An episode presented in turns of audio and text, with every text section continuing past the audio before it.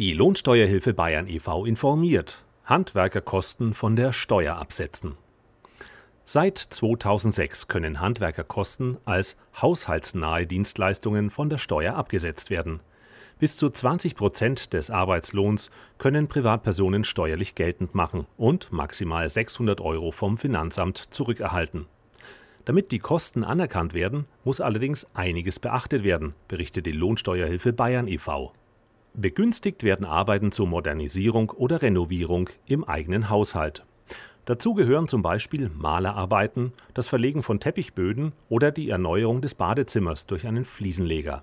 Auch die Erneuerung des Daches oder die Wartung der Heizung, sofern dabei kleinere Reparaturen anfallen, können bei der Steuererklärung geltend gemacht werden.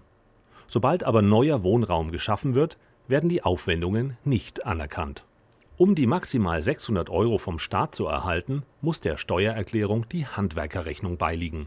Barzahlung wird vom Fiskus nicht anerkannt. Deshalb ist die Überweisung mit einem Kontoauszug ebenfalls beizufügen.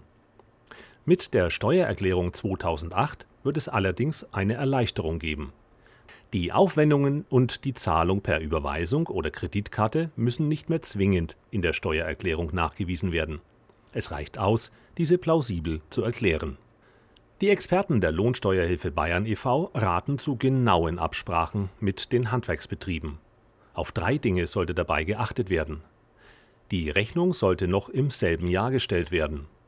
Arbeitslohn und Materialkosten müssen getrennt aufgeschlüsselt werden.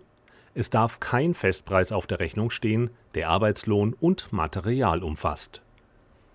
Weitere Infos unter www lohi.de